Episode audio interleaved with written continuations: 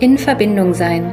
Der Podcast für alle, die mit Kindern in Kontakt sind und neue Impulse zu verschiedenen Themen suchen. Mein Name ist Nora Merkle. Ich bin Eltern- und Familienberaterin, Erzieherin und Mama von zwei Kindern. In diesem Podcast treffe ich Menschen, die uns teilhaben lassen an ihrem Wissen und ihrer Erfahrung im Zusammenleben mit Kindern. Schön, dass du dabei bist. Und jetzt wünsche ich dir viel Freude mit der neuen Folge. Ich spreche heute mit Carmen Hesselmann über das Thema Beckenboden. Sie ist Diplomwissenschaftlerin, Beckenbodentrainerin, Kinderentspannungstrainerin und Mama von zwei Jungs. Sie beschäftigt sich viel mit dem Thema Selbstfürsorge für Mamas. Dabei legt sie ihren Fokus besonders auf die Bereiche Stärkung der Körpermitte, Achtsamkeit im Alltag und Entspannungsübungen mit Kind. Schön, dass du da bist. Herzlich willkommen, Carmen.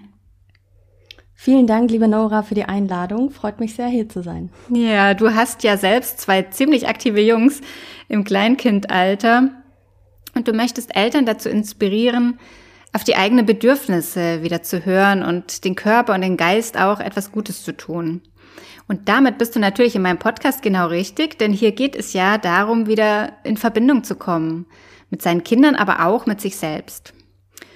Ja, also was ist denn nun eigentlich der Beckenboden? Ähm, irgendwie habe ich das Gefühl, dass wir eigentlich erst so richtig damit in Verbindung kommen oder sogar erstmalig davon hören, wenn wir selber Kinder bekommen oder schwanger sind. Ähm, ist es auch erst dann wichtig, sich damit zu beschäftigen oder eigentlich schon vorher? Ja, also es ist tatsächlich so, dass die meisten erst mit dem Thema Beckenboden in Verbindung kommen, wenn sie schwanger sind und ein Großteil sogar erst nach der Geburt, wenn es dann um das Thema Rückbildung geht. Aber tatsächlich würde ich mir wünschen, dass das Thema schon viel früher behandelt wird und auch in jedem anderen Fitnesskurs Beachtung findet, denn der Beckenboden hat so eine wichtige oder hat so wichtige Aufgaben im Körper, so wichtige Funktionen. Und es ist so wichtig, dass wir darüber Bescheid wissen, wie wir ihn unterstützen können, diese Funktionen aufrechtzuerhalten. Dann, ja, gerade nach einer Schwangerschaft, nach einer Geburt befassen wir uns mit dem Thema, weil die Geburt und Schwangerschaft sehr große Herausforderungen für den Beckenboden darstellen. Und weil wir dann so erste Symptome vielleicht spüren, dass der Beckenboden eben nicht mehr so arbeitet, wie er eigentlich arbeiten sollte. Ähm, ja, aber ich würde mir wünschen, dass das wirklich schon viel früher äh, Thema ist, dass das viel früher in die Köpfe kommt. Am besten schon in der Schule, dass man darüber spricht, wenn man mhm. auch ähm, Anatomie, Physiologie kennenlernt. Auch bei mir im Sportstudium war das tatsächlich kein großes Thema. Also klar, wir haben in Anatomie, Physiologie alle Muskeln gelernt, die Zusammenhänge im Körper verstanden und da haben wir eben auch gelernt, aus was der Beckenboden besteht. Aber das war dann kein größeres Thema. Und ich habe mich auch erst so richtig mit dem Thema beschäftigt ähm, während meiner ersten Schwangerschaft. Und das ist dann so richtig zu meinem Herzensthema geworden, mhm. weil ich mir mhm. dachte, das, das, das, davon sollte eigentlich jeder äh, ein bisschen mehr verstehen und das sollte enttabuisiert werden, dass man einfach so drüber sprechen kann, ohne vielleicht ein Schamgefühl zu haben. Ja. Ja, das ist schon auch äh, häufig so der Fall, oder? Ja, ja, genau. Also man erzählt ja jetzt auch ungerne, hm, ich habe da vielleicht ein hm. Thema mit meinem Beckenboden, das ist jetzt nicht nicht so salonfähig. Ja. Und es gibt auch viele Frauen, die äh, davor zurückscheuen, beim Arzt darüber zu sprechen, weil das ihnen auch unangenehm ist und weil man sonst auch auch so selten was über den Beckenboden hört oder auch ähm, große Unsicherheit herrscht, woher kommt denn das, ne? Wenn man jetzt bestimmte Symptome hat, dann weiß man ja auch nicht direkt, dass das vielleicht mit dem Beckenboden zusammenhängen könnte. Ähm, und von daher ja, wird da einfach nicht viel drüber gesprochen und ist auch noch so schambehaftet, ja. weil es ja auch in der Körpergegend ist, ähm, im Intimbereich, da spricht ja. man ja eigentlich auch nicht so gerne darüber. Nee, das stimmt. Und wofür ist denn der Beckenboden eigentlich gut? Ja, genau, das ist äh, eine ganz wichtige Frage. Was macht denn der Beckenboden eigentlich? Ähm, also vielleicht erstmal zur, zur anatomischen Lage im Körper. Der Beckenboden spannt sich auf im kleinen Becken zwischen ähm, Schambein, Steißbein und den beiden Sitzbeinhöckern. Man kann sich das vorstellen wie so eine Hängematte, die quasi den Oberkörper, den Rumpf nach unten begrenzt. Ja. Ähm, besteht aus drei Schichten und die Hauptfunktion ist eigentlich so das Stützen und Tragen. Also der Beckenboden stützt nach unten hin unsere Bauchorgane, das sind die Blase, Gebärmutter und Darm. Bei den Frauen, bei den Männern fällt die Gebärmutter natürlich weg. Ähm, und der Beckenboden sichert eben die Lage der Organe und schließt den Bauchraum so nach unten ab. Und ähm, eine ganz wesentliche Funktion ist die Schließfunktion. Ich denke, das, das kennen die meisten, wenn man vom Beckenboden redet. Also die Sicherung der Kontinenz, dass eben Harnröhre und After verschlossen werden. Aber genauso muss der Beckenboden sich auch öffnen können, eben für das, für das Gegenteil, fürs Wasserlassen, für den Stuhlgang und eben auch für die Geburt bei den Frauen. Ähm, ja, und was man oft gar nicht so in Verbindung bringt mit dem Beckenboden, was aber auch eine ganz wichtige Aufgabe ist und Funktion, der Beckenboden gibt Stabilität, richtet unser Becken auf und ist so die Verbindung zwischen unserem Oberkörper und den Beinen und hat deshalb eine ganz wesentliche Funktion bei unserer gesamten Körperhaltung. Mhm. Also wir könnten gar nicht aufrecht stehen, wenn wir keinen Beckenboden hätten. Dann würde okay. die ganze Bewegungskoordination auch fehlen zwischen Rumpf und Gliedmaßen. Das würde dann gar nicht funktionieren. Ja, und den haben wir trotzdem irgendwie gar nicht so auf dem Schirm, gell? Ja, ja. Ich ja, das ist echt schade. Und da möchte ich ganz gerne dazu beitragen, dass einfach mehr darüber gesprochen wird, ähm, durch mehr Aufklärung, dass man versteht, wofür der Beckenboden eigentlich gut ist und warum man ihn auch hegen und pflegen sollte, dass er bis ins hohe Alter auch seine Funktionen aufrechterhalten kann. Ja. Es gibt ja viele, die ihren Beckenboden gar nicht spüren oder auch gar nicht wissen, wo der ist. Ähm, du hast ja schon jetzt so ein bisschen beschrieben, wo der ist, aber hast du auch Tipps, ähm, dafür, wie man den wieder besser spüren kann oder überhaupt erstmal rausfinden kann, wo der ist? Ja, also erstmal möchte ich dazu sagen, es ist überhaupt nicht verwunderlich, wenn man sich da schwer tut, den Beckenboden zu spüren, wahrzunehmen, denn er liegt ja im Verborgenen und bewegt eigentlich keine Gelenke nach außen hin, so wie an den Armen, ne, der Bizeps, da sieht man direkt, ich spanne an und da bewegt sich ein Gelenk und das ist beim Beckenboden ja anders. Deshalb ist es ganz normal, dass es einem auf Anhieb nicht so leicht fällt, den anzuspannen. Es gibt so ein paar Bilder, mit denen man arbeiten kann, um sich das besser vorstellen zu können. Ähm, man kann sich zum Beispiel vorstellen, am Anfang einfach seine Körperöffnung zu schließen, so als wenn man dringend auf die Toilette müsste, aber noch keine Toilette in Sicht ist, dass man wirklich versucht, alles zuzukneifen, mhm. ähm, dass man eben verhindert, dass Urin austritt. Eine andere Möglichkeit, wenn man schon mal Tampons benutzt hat, ähm, dass man sich vorstellt, dass man versucht, einen Tampon einzuziehen, ähm, also die Vagina ne, zu verengen. Das würde aber hauptsächlich die äußere Schicht jetzt ansprechen, also die Körperöffnungen ähm, zu schließen und Tampon einzuziehen. Ähm, Bilder, mit denen man auch sehr gerne arbeitet, die auch für viele ähm, sehr hilfreich sind, ist zum Beispiel, dass man sich eine Blüte vorstellt, die ihre Knospen geöffnet hat. Das ist, wenn der Beckenboden entspannt ist. Und wenn sie sich dann abends zusammenzieht und schließt, dass man sich dann eben vorstellt, diese Blüte liegt im Becken und verschließt sich und damit versucht man mit dieser Anspannung die Blütenblätter zusammenzuziehen. Das wäre mhm. eine Möglichkeit. Ähm, oder ein Bild, mit dem ich sehr gerne arbeite, um auch die innerste Beckenbodenschicht anzusprechen ist, dass man sich ähm, ein Zelt vorstellt, was ähm, runtergefallen ist, also wo die Plane quasi auf der Wiese liegt, wo man jetzt versucht, mit einem Faden in der Mitte dieses Zelt nach oben aufzuspannen. Also der Beckenboden ist dieses Zeltdach und man versucht dann in der Mitte des Zeltdaches nach oben zu ziehen und den ganzen Beckenboden anzuheben. Das sind so Bilder, mit denen man arbeiten kann. Da gibt's noch ganz viele andere Bilder, zum Beispiel ein Fahr Fahrstuhl, der nach oben fährt mhm. und im, wo man den Beckenboden nach oben zieht. Und da muss so jeder für sich herausfinden, was am besten passt, wie man sich das am besten vorstellen kann. Aber es bedarf schon ein bisschen Übung. Also das ist meistens nicht von, von einmal ähm, wahrnehmen und versuchen anzuspannen gemacht, sondern meistens dauert das auch so ein paar Wochen, bis man wirklich gut das hinbekommt und bis das so auf Knopfdruck funktioniert, dass man da auch alle Schichten wahrnimmt. Ja, also ähm, wir haben vorhin mal schon drüber gesprochen, dass der Beckenboden ja eigentlich hauptsächlich Thema wird, wenn man ähm, ja ein Kind bekommen hat. Jetzt gibt's ja auch Eltern oder Mütter, die ihre Kinder per Kaiserschnitt ähm, zur Welt bringen. Hat es eine Auswirkung? Also würdest du sagen, Beckenbodentraining ist nur ein Thema, wenn man jetzt ähm, auf normalem Wege das Kind geboren hat, oder ist das immer ein Thema für frisch, frische Mamis? Ja, ja, genau. Oft hört man, ähm, ich hatte einen Kaiserschnitt, da brauche ich auch gar keine Rückbildungsgymnastik zu machen, denn mein Beckenboden wurde ja gar nicht beansprucht bei der ja. Geburt. Ähm, das ist leider ein Irrglaube, denn der Beckenboden leistet auch wesentliche Arbeit schon in der Schwangerschaft. Man kann sich das ja so vorstellen, dass die Gebärmutter enorm wächst, ne? der Embryo ist im Bauch, ähm, man hat einfach mehr Gewicht zu tragen und das alles muss der Beckenboden stemmen. Ähm, das heißt, das ist schon eine große Belastung während der Schwangerschaft für den Beckenboden, dass er da standhält und davon muss er sich nach der Geburt auch erholen. Also egal, ob das eben eine vaginale Geburt war oder ein Kaiserschnitt, muss er danach sich trotzdem regenerieren, ähm, weil er sich eben in der Schwangerschaft ja, weil er da beansprucht wurde und auch die ganzen Bänder sich gedehnt haben, alles weicher wurde, das ganze Gewebe, das muss sich alles zurückbilden und das hat man nach dem Kaiserschnitt genauso wie nach einer vaginalen Geburt eben durch die Schwangerschaft schon gehabt.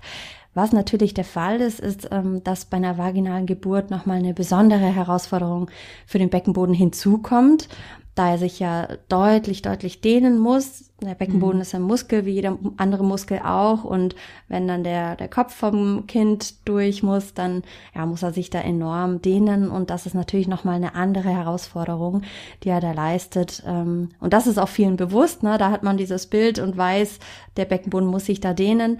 Ähm, aber oft vergisst man, dass in der Schwangerschaft davor eben auch schon eine große Beanspruchung da war. Also auf jeden Fall sollte man auch die Rückbildungsgymnastik machen, wenn man einen Kaiserschnitt hatte. Das ist auch ganz, ganz wichtig wichtig. Mhm. Wenn man jetzt im Vorfeld vor der Geburt einen sehr stark trainierten Beckenboden hat, ist, kann das dann auch sein, dass es gar nicht so hilfreich ist für die Geburt? Also ich stelle mir das jetzt gerade so vor, dass ähm, das muss sich ja dehnen, wie du gerade sagst. Und mhm. wenn dieser Muskel sehr gut trainiert ist, kann es auch sein, dass es dann eher äh, schwieriger wird? Ja, das hört man auch oft. Ähm, das kursiert auch im Internet. Trainiere bloß nicht deinen Beckenboden in der Schwangerschaft, dann passt das Baby am Ende nicht mehr durch. ähm, da ist immer die Frage, was man denn unter Training versteht. Also ich finde, Beckenbodentraining, ich, ich sehe das immer ganzheitlich und Training bedeutet für mich, den Muskel zu kräftigen, aber auch gleichzeitig zu entspannen, zu mobilisieren, zu dehnen. Und wenn man den Beckenboden dahingehend trainiert, dass er eben lernt, sich anzuspannen, dass er gekräftigt wird, aber auch wieder zu entspannen, dann ist das sehr, sehr förderlich für die Geburt, weil dann mhm. eben der Muskel genau weiß, ja, ich kann kontrahieren, aber ich kann mich genauso entspannen. Also das ist eben nicht der Fall, dass man da, ähm, wenn man den Beckenboden trainiert, dass es dann heißt, der ist total straff und kann sich überhaupt nicht mehr dehnen. Das ist auch ein Irrglaube. Okay. Also das kommt auch oft daher, dass man eben denkt, ein gut trainierter Beckenboden ist ein stark angespannter Beckenboden. Das stimmt aber nicht. Also es gibt mhm. auch verspannte Beckenböden. Ähm, das kann daran liegen, dass man im Alltag zum Beispiel zu viel Belastungen hat oder Sportarten ausführt, bei denen der Beckenboden sehr stark arbeiten muss. Dann kann er verspannen und dann hat man eben zu wenig Entspannung gemacht und dann kann es schwierig sein bei der Geburt. Aber ein mhm. Beckenbodentraining, was ganzheitlich ist, ist immer förderlich. Dabei sollte man nur beachten, dass man im letzten Trimester, vor allem die letzten acht Wochen, den Fokus dann aber wirklich auf die Entspannung legt, ähm, da man bei der Geburt ja sowohl bei der Ausatmung als auch bei der Einatmung entspannen muss. Ähm, das sollte man dann die letzten Wochen auf jeden Fall üben und dann den Fokus auf Entspannung legen und ein bisschen weggehen von der Kräftigung. Aber davor kann man den Beckenboden kräftigen, ähm, so viel man möchte. Also das ist äh, auf jeden Fall förderlich. Mhm. Also, wenn man jetzt tatsächlich schon eine Beckenbodenschwäche hat, wie erkennt man denn die? Oder ob vielleicht sogar der Beckenboden ähm, nicht mehr intakt ist? Ja, das ist natürlich eine ganz wichtige Frage, weil sich wahrscheinlich viele jetzt Gedanken machen, hm, habe ich denn schon einen geschwächten Beckenboden oder ja. nicht? Wie würde ich es denn merken? Und da gibt es so ein paar Anzeichen, auf die man achten kann. Ähm, und zum Teil sind das auch Sachen, die man jetzt gar nicht so in Verbindung bringen würde mit dem Beckenboden. Also eine Sache, die sicherlich vielen bewusst ist und wo man ähm, auch eine Verbindung herstellen kann, ist zum Beispiel, äh, wenn man unkontrollierten äh, tröpfchenweise Abgang von Urin hat. Mhm zum Beispiel beim Niesen, Husten, Lachen, Springen, also alles, was so äh, plötzliche Druckerhöhungen im Bauch sind, dann wissen eigentlich viele, hm, oh, das könnte jetzt eine Beckenbodenproblematik sein, da könnte ja. ich eine Beckenbodendysfunktion haben.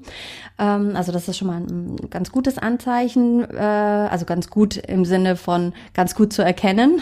Mhm. Andere Anzeichen, die man gar nicht so in Verbindung bringen würde, sind zum Beispiel ähm, wiederkehrende Rückenschmerzen. Also wenn ich da ein Thema habe und schon äh, ganz viel probiert habe, Übungen gemacht habe für meinen Rücken, ähm, auch beim Physiotherapeuten war ähm, und die Rückenschmerzen aber immer wiederkehren, kann das auch ein Thema sein mit dem Beckenboden okay. oder ziehende Schmerzen im Unterleib, dass ich da irgendwie merke, irgendwas passt da nicht oder ich habe anhaltende Kopfschmerzen, Verspannungen.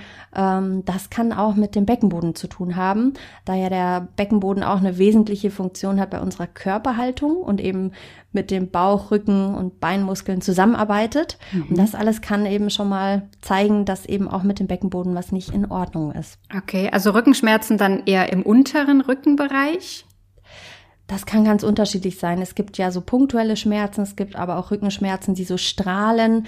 Ähm, das kann ganz unterschiedlich sein. Also es lohnt sich auf jeden Fall immer ein ganzheitlicher Blick, wenn man irgendwelche Schmerzen hat oder Verspannungen hat, die nicht weggehen bei entsprechenden Übungen. Wobei ich sowieso immer dafür plädieren würde, dass der Beckenboden mit einbezogen wird in die Übungen, mhm. ähm, dass man da schon vorab abgreift. Aber das kann unterschiedlichste Ausprägungen haben. Ja, also wenn man jetzt das ähm, merkt oder sagt, okay, ja, ich habe da immer irgendwie so im Rückenbereich oder eben auch ähm, Bauchbereich ähm, so ziehende Schmerzen. Also dann würdest du das dann irgendwo anschauen lassen oder sagst du einfach mal Beckenboden trainieren und gucken, was passiert? Ähm, ich würde es parallel machen. Also was sich immer lohnt, ist, sich mit dem Beckenboden zu beschäftigen und auch zu gucken, wie kann ich denn meinen Beckenboden im Alltag schon mal schonen, damit ähm, sich die Lage nicht noch verschlimmert und dann würde ich es natürlich auch abchecken lassen.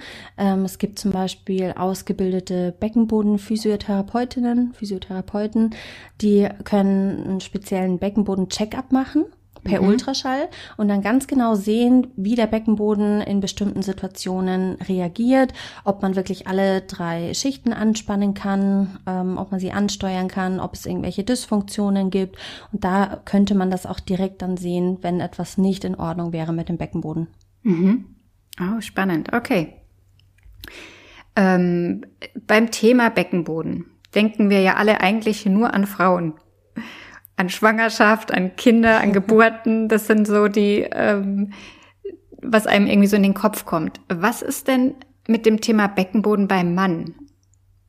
Haben ja. Männer einen Beckenboden und ist das auch wichtig für Männer?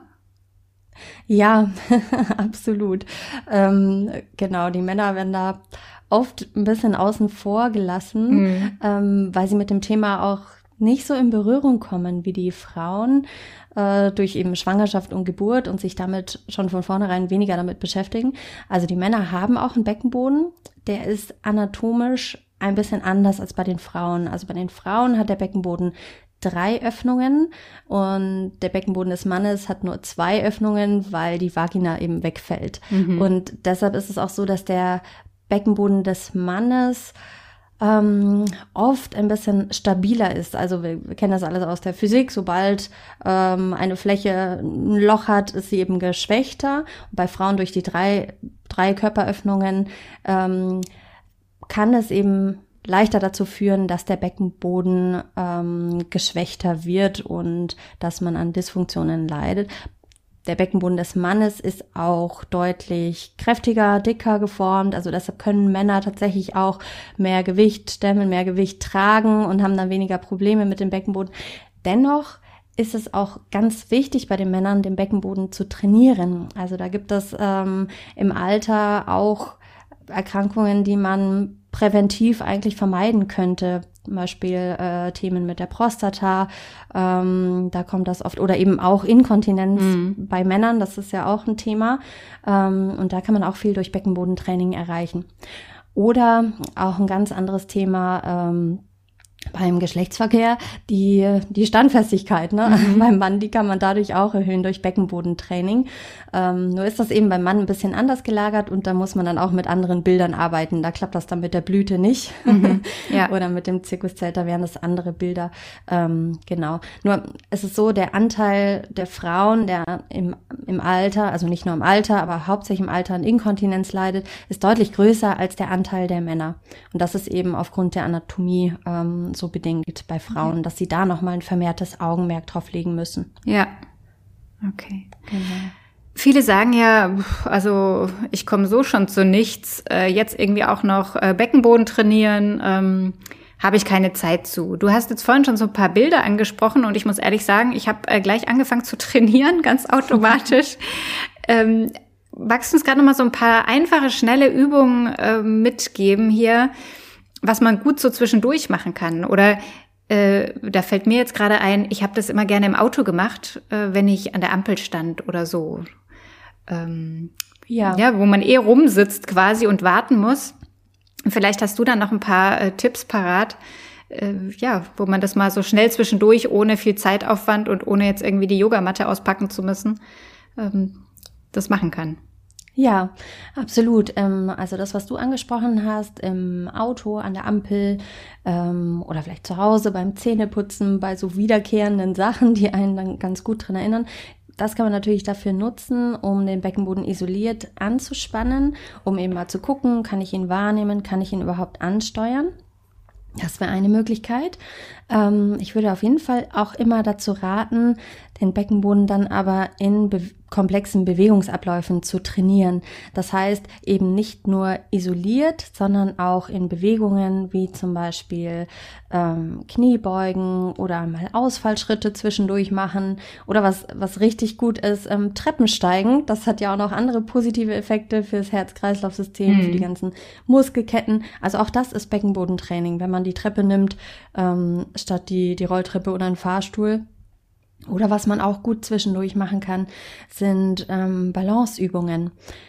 Während man zum Beispiel, wenn man sich zum Beispiel auf ein Bein stellt, muss der Beckenboden das Gleichgewicht ähm, aussteuern und muss dann zusammen mit der Bauch-, Rücken- und Beinmuskulatur das ausbalancieren und hilft damit. Das ist einem wahrscheinlich auch gar nicht so bewusst, dass der Beckenboden da ähm, eine große Arbeit leistet, wenn man balanciert. Ich mache das zum Beispiel auch ganz gerne auf dem Spielplatz mit den Kindern, wenn sie da irgendwie ähm, beschäftigt sind, dann nehme ich mir auch mal so ein Stück vor und balanciere dann so eine Runde mit.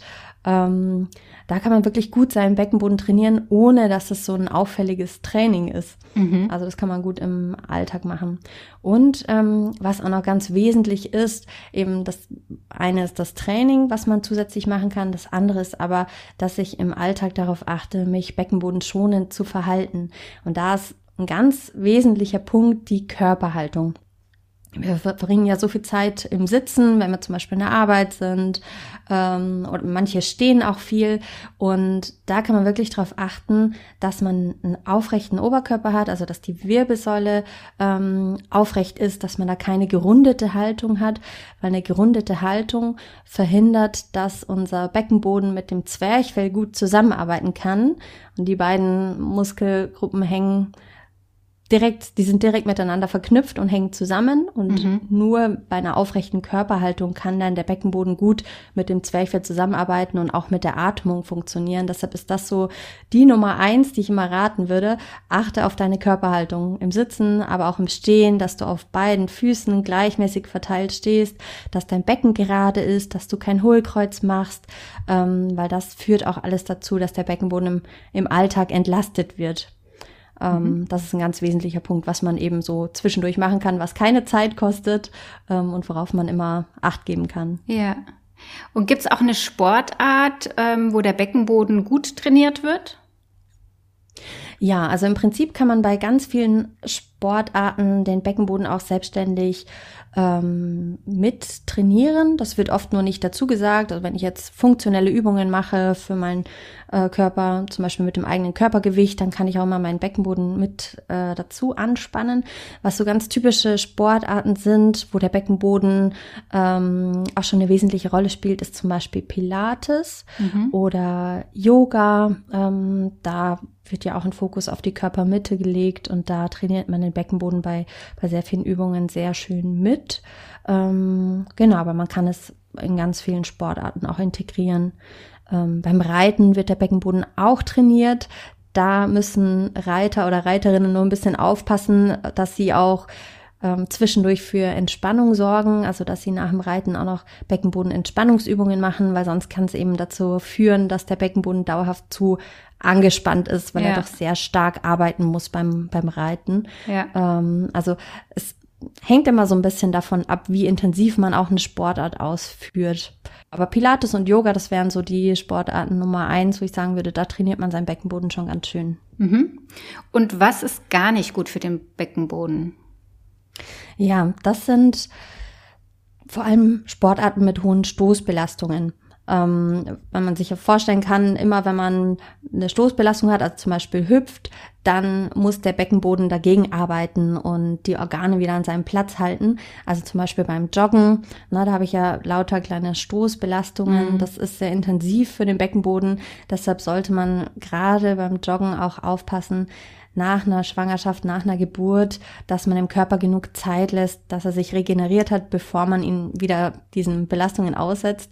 Ähm, ja, oder auch Ballsportarten wie Volleyball, Basketball, wo ich so schnelle Kontakte am Boden habe mhm. und ähm, viele Wechsel habe oder auch Tennis. Also ich spiele leidenschaftlich gerne Tennis, ja. schon seit der Jugend.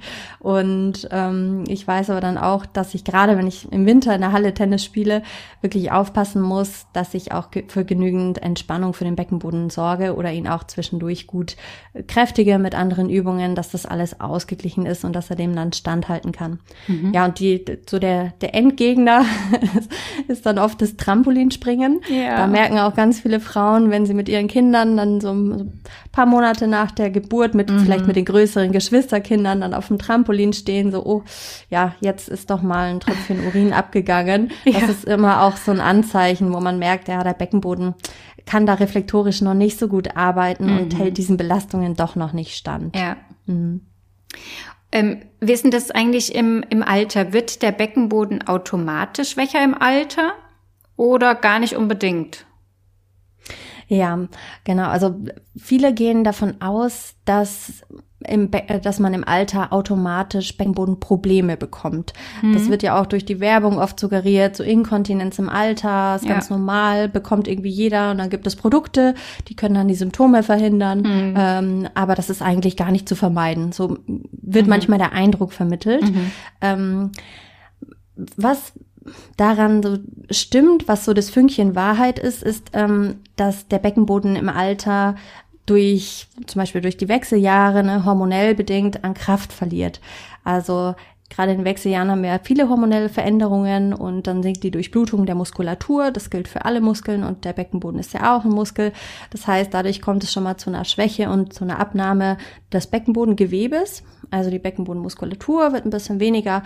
Und wenn wir dann eben keinen Trainingsreiz setzen und den Beckenboden nicht trainieren, dann kommt es auch zum Verlust von der Elastizität, Elastizität und ähm, der Beckenboden ist nicht mehr so stabil, er kann nicht mehr so schwingen.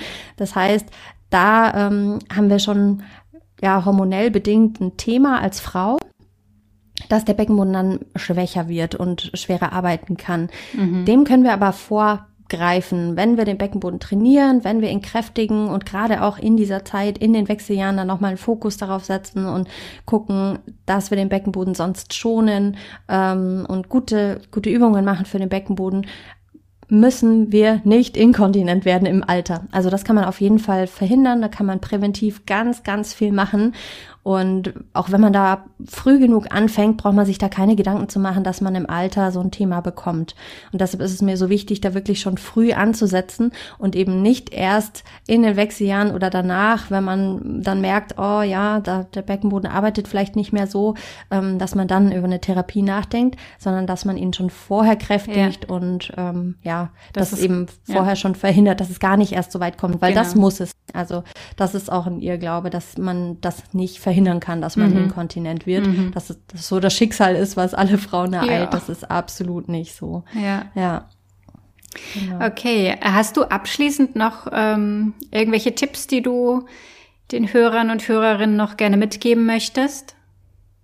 Ja, genau, das war eigentlich schon das, worauf ich jetzt so ein bisschen angespielt habe. Ähm, lieber präventiv mit dem Thema auseinandersetzen und schon mal Übungen in den Alltag einbauen oder am besten auch einen Beckenbodenkurs machen, damit man sich genauer mit dem Thema beschäftigt und weiß, was ist denn gut für meinen Beckenboden, was, wo sollte ich vielleicht lieber drauf achten, was ist vielleicht nicht so gut, ähm, dass ich das präventiv schon mal mache und meinen mhm. Beckenboden dahingehend stärke, dass ich im Alter einfach gar kein Thema damit habe. Ne? Das wäre natürlich ja. das Beste, bevor man irgendwelche Symptome be bekommt.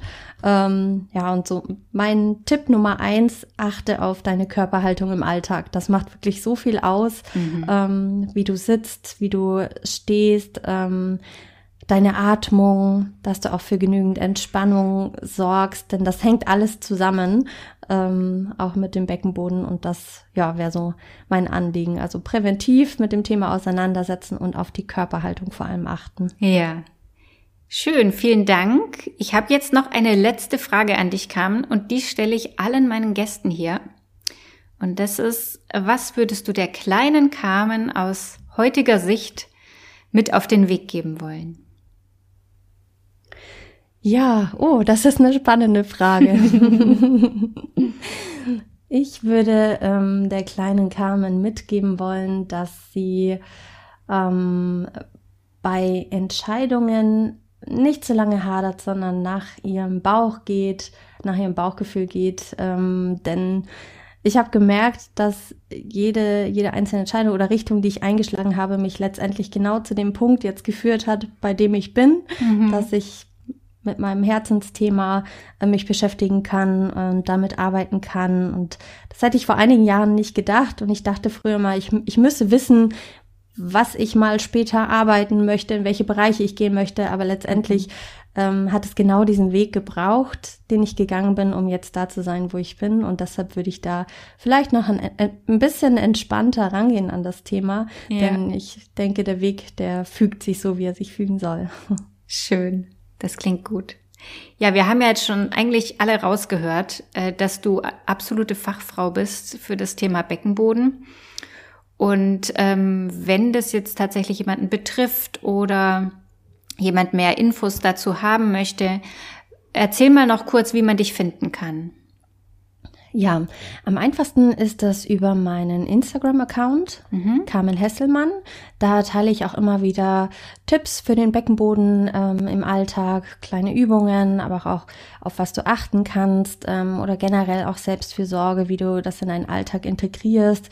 Ähm, teile meine Gedanken dazu. Da, das wäre der Kanal, auf dem man mich am besten erreicht oder auf meiner Website www.kamelhesselmann.de.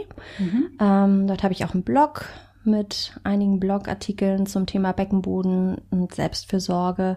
Ähm, genau, und wenn man sich gerne näher mit dem Thema Beckenboden beschäftigen möchte und sagt, Mensch, das möchte ich jetzt in Angriff nehmen, ich möchte wirklich präventiv ähm, daran arbeiten und etwas über meinen Beckenboden lernen, dann kann man sich auch gerne für meinen zertifizierten Beckenboden-Online-Kurs eintragen ähm, und damit starten. Das ist ein Online-Kurs, der kann komplett orts- und zeitunabhängig durchgeführt werden. Also so wie es so in den Alltag passt, ähm, sucht man sich die Zeiten raus und kann dann ein Modul nach dem anderen ähm, bearbeiten und bekommt dann letztendlich von der Krankenkasse bis zu 100 Prozent sogar zurückerstattet. Je nach Krankenkasse variiert das ein bisschen. Mhm. Ähm, genau. Ja, tolle Sache. Das wäre so mein Angebot. Mhm. Okay, das klingt gut. Dann danke ich dir, dass du dir heute Zeit genommen hast, mit mir über dieses wichtige Thema zu sprechen und freue mich weiterhin von dir zu hören und zu lesen. Ja, ja, vielen, vielen Dank. Dank. dir, dass du dem Thema so viel Raum gegeben hast. Das freut mich natürlich immer sehr, wenn es noch mehr Beachtung bekommt und wenn viele einfach davon erfahren, was man so tun kann. Ja. Danke dir, Carmen. Tschüss. Ich danke dir. Tschüss. Schön, dass du heute mit dabei warst. Ich hoffe, dass du Impulse mitnehmen konntest. Falls du Hilfe und Unterstützung bei einem Familienkonflikt möchtest, dann freue ich mich, dich in einer Einzelberatung begrüßen zu dürfen. Alle Infos dazu findest du auf meiner Homepage in verbindung-sein.de. Ich freue mich auf dich. Bleib in Verbindung, deine Nora.